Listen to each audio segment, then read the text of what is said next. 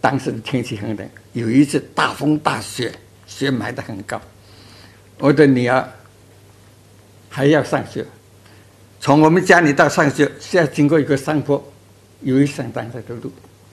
去的时候还可以，回来的时候雪很高很高了。他想走近路回来，没有想一下滑到山沟里面去，雪这么上的埋住了。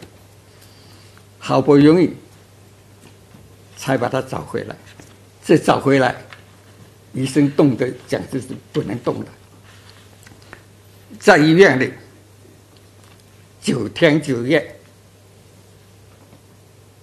没有起过来，我的夫人九天九夜没有脱衣裳，一直呵护他。这种情况之下，我在外边，他依然的。不告诉我一声，没有告诉我一声，为什么？就怕影响我的工作。他自己承担了，一直到我女儿醒过来了，我又回到家里来，才了解这个事情。家里一件事情由他承担负责到底。家里我从来不感谢他，今天就在单位感谢我的夫人。我们所有的科技人员